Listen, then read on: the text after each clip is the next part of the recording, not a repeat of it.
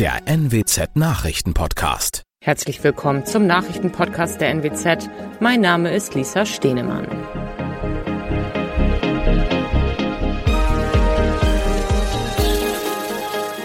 Und das sind unsere regionalen Nachrichten.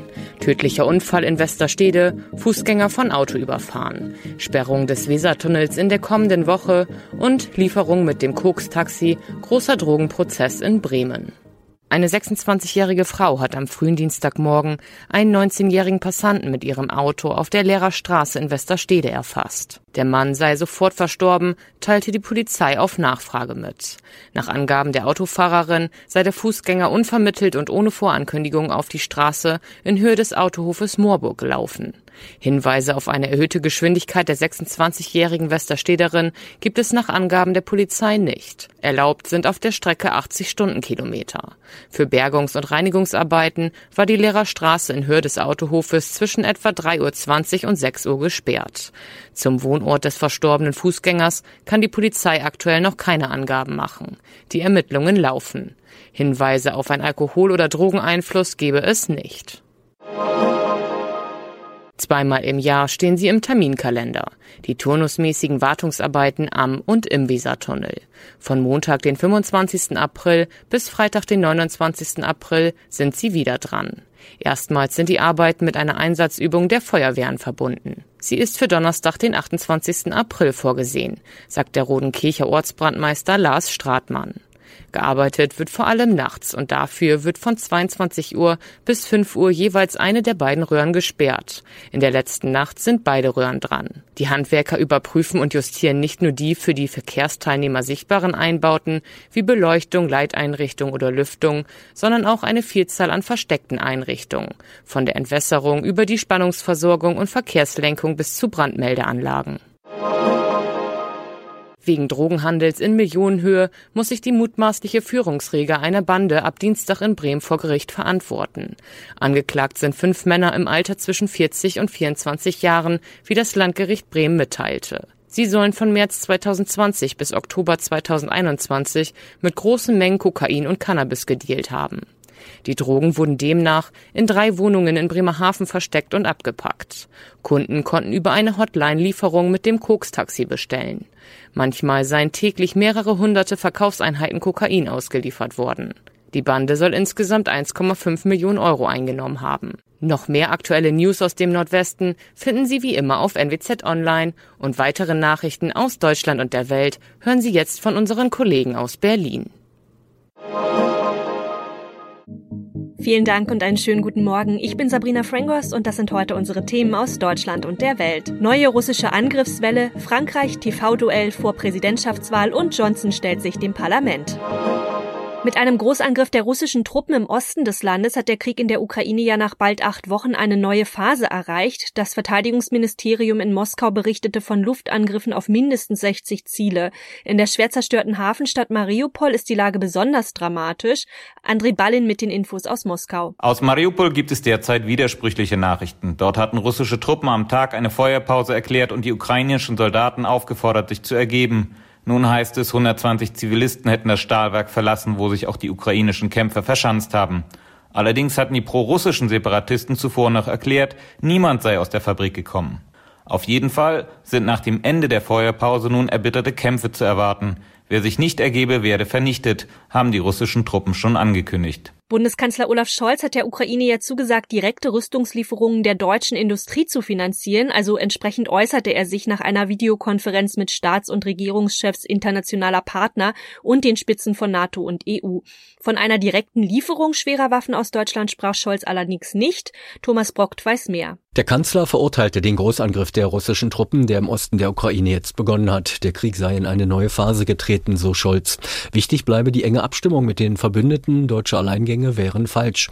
Der Druck auf Scholz für Klarheit beim Thema Waffenlieferungen zu sorgen war zuletzt immer größer geworden. Gerade bei den schweren Waffen blieb er aber erneut vage. Die Ukraine soll Geld bekommen, wenn sie sich etwas bei der deutschen Rüstungsindustrie aussucht. Aber was genau bleibt unklar.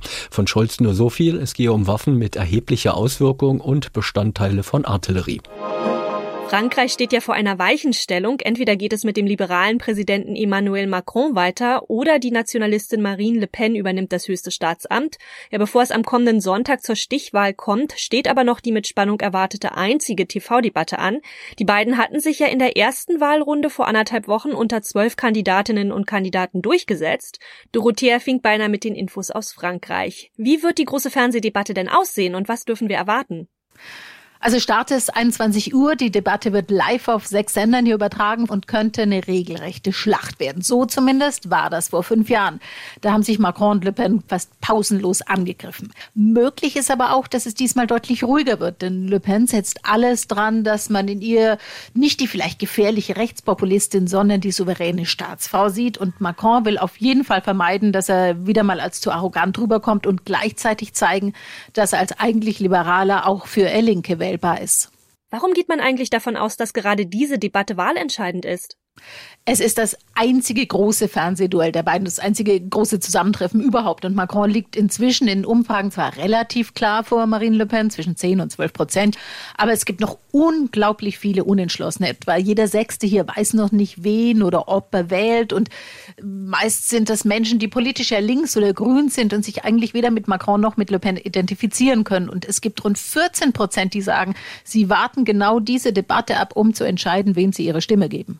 Ganz kurz, warum muss Macron eigentlich um seine Wiederwahl zittern? Also wenn man sich ansieht, wie er sich für Europa einsetzt oder auch als Vermittler im Ukraine-Krieg, da scheint er doch eigentlich recht erfolgreich zu sein. Ja, das sehen die meisten hier schon auch so. Aber das Thema, das die Menschen im Moment, also in diesem Wahlkampf am meisten beschäftigt, ist nicht der Krieg in der Ukraine oder die Modernisierung der EU, was sie interessiert, ist der Alltag, das Geld, die Kaufkraft, die Frage, wie kann ich mein Leben finanzieren, wenn alles teurer wird. Und darauf ist Marine Le Pen klar eingegangen, verspricht zum Beispiel, die Mehrwertsteuer von Gas, Strom und Benzin deutlich zu senken, während Macron, so zumindest der Eindruck, auf die Sorgen der wirtschaftlich nicht so gut dastehenden Leute kaum eingegangen ist.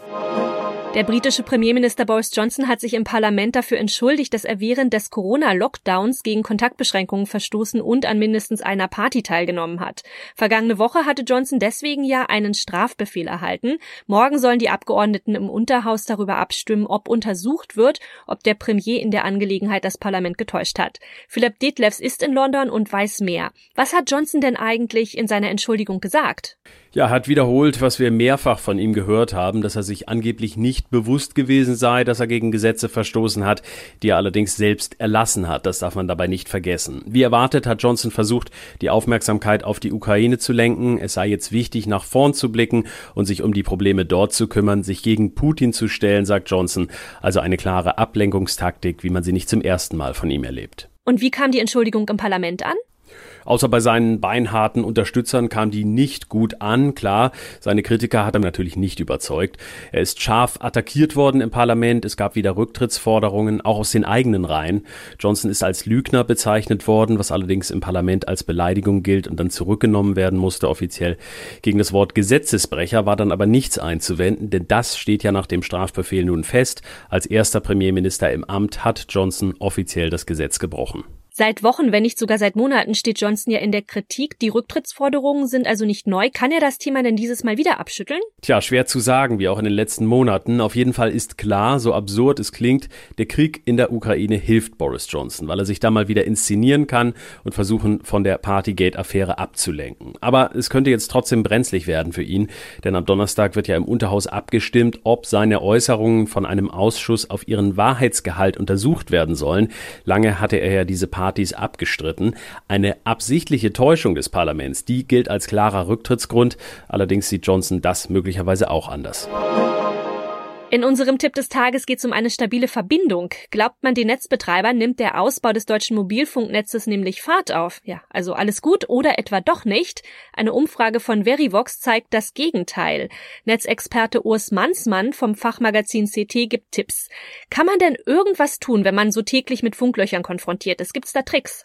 Das Einzige, was ich als Verbraucher machen kann, ich kann hingehen und kann schauen, welcher von den Netzbetreibern auf der Strecke, wo ich unterwegs bin, die beste Versorgung hat. Und wenn ich nicht schon bei dem bin, zu dem wechseln. Ich kann natürlich auch vorsorgen, wenn ich vorher weiß, dass ich keinen Empfang habe, kann ich mir Daten schon vorher runterladen. Aber ich will ja online sein. Ich möchte ja online Daten austauschen. Das sind das alles nur Notnägel. Kann man eigentlich auch bei mehreren Netzbetreibern gleichzeitig sein? Was auch noch eine Möglichkeit ist, ist ein sogenanntes Dual-SIM-Gerät. Das ist ein Gerät mit zwei SIM-Karten und da kann ich natürlich SIM-Karten von unterschiedlichen Netzen reinmachen.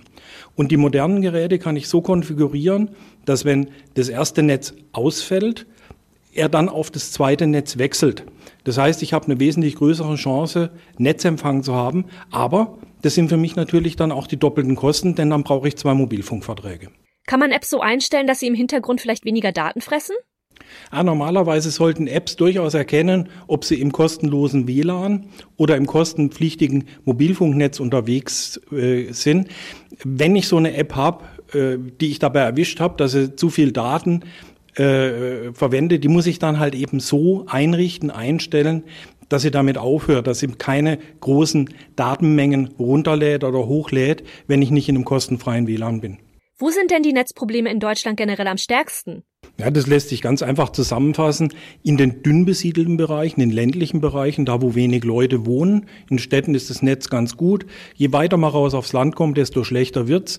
Und ganz schlecht ist es da, wo, wo es bergig ist oder wo große ausgedehnte Waldflächen sind.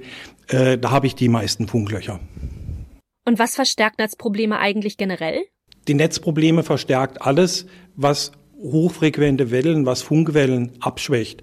Das können zum Beispiel Fensterscheiben sein. Gerade äh, isolierende Fensterscheiben, Thermopenscheiben sind mit Metall bedampft und die halten die Funkwellen sehr effizient draußen. Stahlbetonwände, ganz schlimm für einen Funkempfang.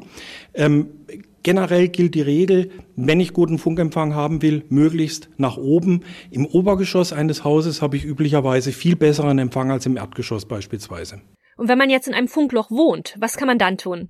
Auch da kann ich herzlich wenig machen. Ähm, bei den früheren Geräten war es noch möglich, eine externe Antenne anzuschließen. Da konnte man äh, äh, teilweise in Funklöchern noch äh, eine Versorgung herzaubern, wo keine war. Das geht bei den modernen Geräten nicht mehr. Die haben alle keine Antennenbuchse mehr. Ähm, das Einzige, was ich machen kann, ich kann die Wohnung absuchen, äh, ob ich irgendwo doch Empfang habe in einer bestimmten Ecke, da wo ich besonders günstig zu einer Basisstation stehe und mal meine Telefonate dort führen. Und das noch, noch nie hat es so wenig Eis am Südpol gegeben wie jetzt. Das Ausmaß des Meereseises in der Antarktis ist in diesem Jahr nämlich auf den niedrigsten Stand seit Beginn der Aufzeichnungen Ende der 70er Jahre gefallen. Das berichten jedenfalls chinesische Forscher. Johanna Theimann weiß mehr. Die Satellitenbilder zeigen rund 30 Prozent weniger Eis als im Durchschnitt zwischen den Jahren 1981 und 2010. Auch ist die Eisdecke wesentlich dünner. Die Forscher suchen nun nach Erklärungen dafür. Eine könnte das Wetterphänomen La Nina sein. Bei dem schieben starke Winde warmes Wasser von Südamerika nach Indonesien. Das hat in vielen Regionen der Welt Auswirkungen. Normalerweise hat in den letzten Jahrzehnten das Eis in der Antarktis tendenziell leicht zugelegt. Am Nordpol hingegen schmilzt das Eis durch den Klimawandel stetig. Das war's von mir. Ich bin Sabrina Frangos und ich wünsche Ihnen noch einen schönen Tag. Bis morgen.